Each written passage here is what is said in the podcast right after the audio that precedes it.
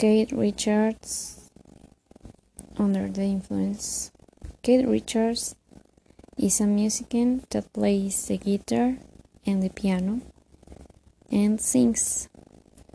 Although he doesn't consider himself a pianist because he said that he only used the piano for make sketch from sketch from songs. Um, he is part of the Rolling Stones band.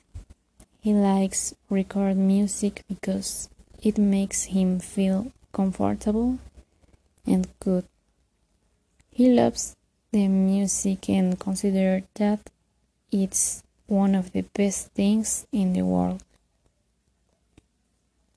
Um, Richard traveled to different parts of the world where he met so many good people. And he now have a lot of friends.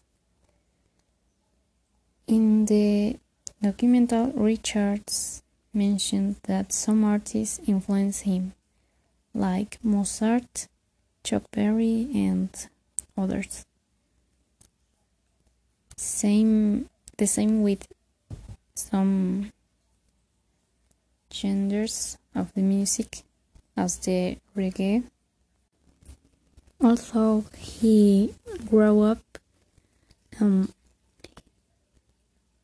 listening music like folk, like folk from the United States, um, jazz, blues,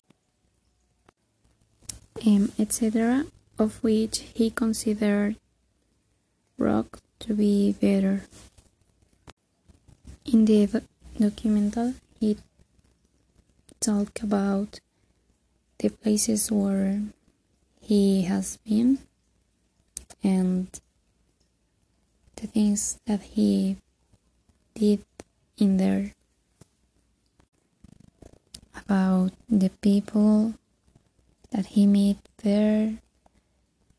And he enjoyed a lot the company of people who like the music like him